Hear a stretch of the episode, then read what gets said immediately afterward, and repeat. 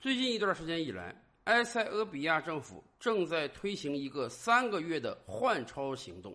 在未来三个月之内，埃塞俄比亚政府将发行新的钞票，要求老百姓把自己手中的旧钞票都存到银行中，或者兑换成新钞。三个月之后，旧钞票将无法在市面上流通。为什么要做这样一个换钞行为呢？埃塞俄比亚政府说的很清楚，就是为了打击偷税漏税和黑钱。而且，埃塞俄比亚的这个行为学的就是四年之前的印度。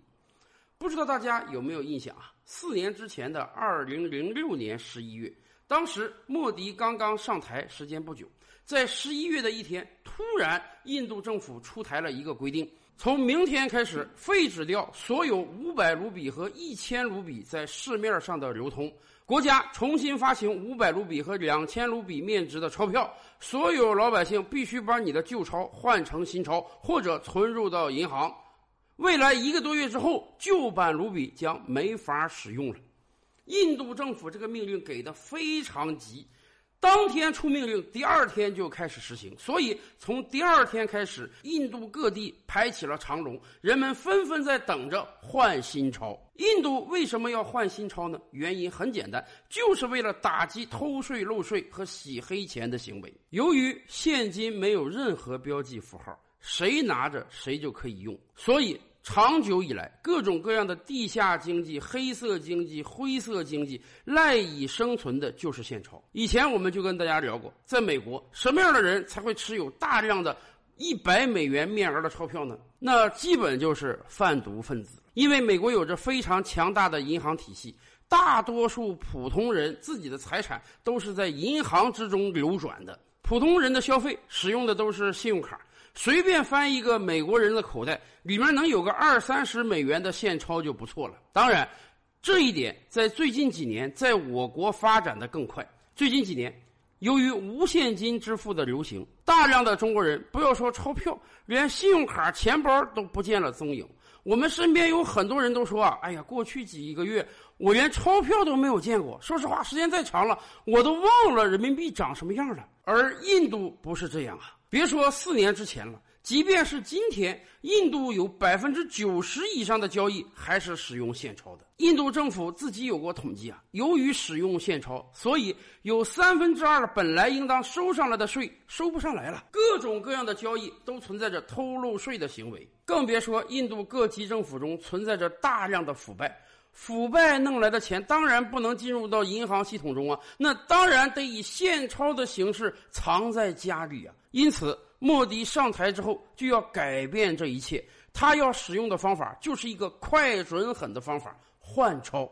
民间不是有大量的黑色经济、灰色经济吗？这些见不得光的钱都是以现钞的形式存放着的。那么好，我规定开始换钞，把市面上所有的旧钞，你要么存到银行中，要么换成新钱。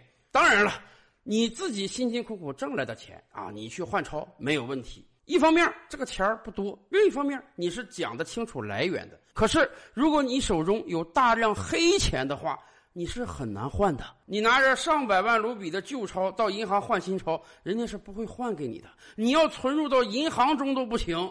甚至莫迪政府当时规定啊，如果你有一笔钱讲不清来源啊，但是又无法证明这不是你的合法财产，你想换新钞或者存到银行中，可以政府一次性要收你百分之六十的税。这还是能讲清是自己来源的。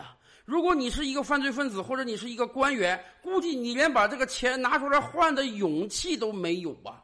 是的，莫迪政府就是要用这样一个方式，彻底的打击偷漏税和洗黑钱、腐败的行为。当然，想下这个决心也是很艰难的，因为现钞在印度经济生活中实在使用的太广泛了，而印度又是一个有着将近十四亿人口的大国家。您想想。本来印度这将近十四亿人，每天每一个老百姓的日常生活都是要使用现钞的，交学费、买食品、发工资、住院，百分之九十以上的经济行为是使用现钞的。而印度农村地区七八亿老百姓，平常更是连银行都不去。印度的银行服务网点下沉没有我国这么厉害啊！不是每个乡村都有银行的。印度大量老百姓根本就不相信国有的银行，所以他们习惯了把钱藏在家中。那么一夕之间，突然一个行政命令下来，所有的旧钞全都废止了。你想用可以。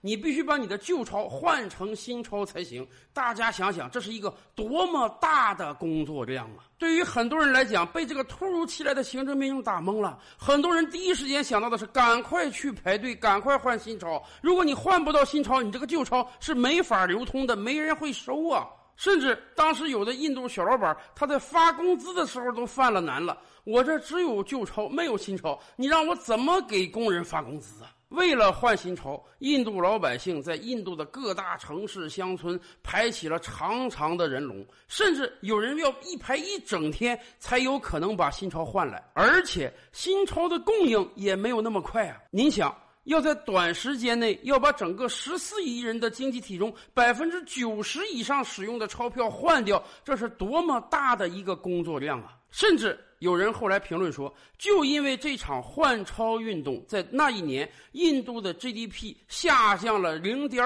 五个百分点，而且在印度很多农村地区，由于换钞不及时，甚至出现了通货紧缩，没有办法，整个社会没有可以用于交易的货币了。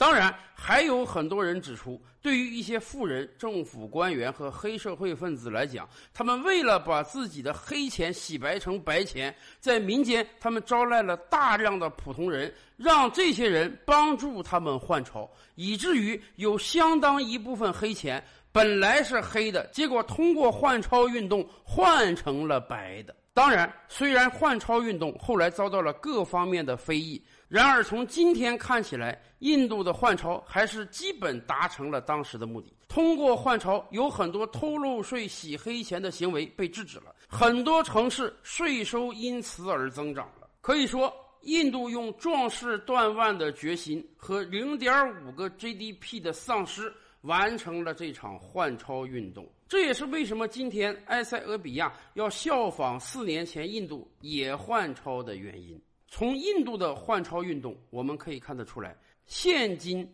现钞它确实方便了我们的生活，但是也给很多犯罪分子、腐败分子提供了便利。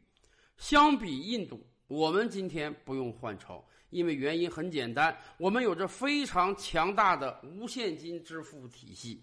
对于普通人来讲，我们几乎都可以不使用现钞了。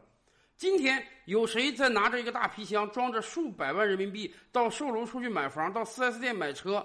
估计人家都要怀疑你的钱是从哪来的了。而且，人民银行在多个城市已经开始试点，取现金十万元以上就要触发系统报备。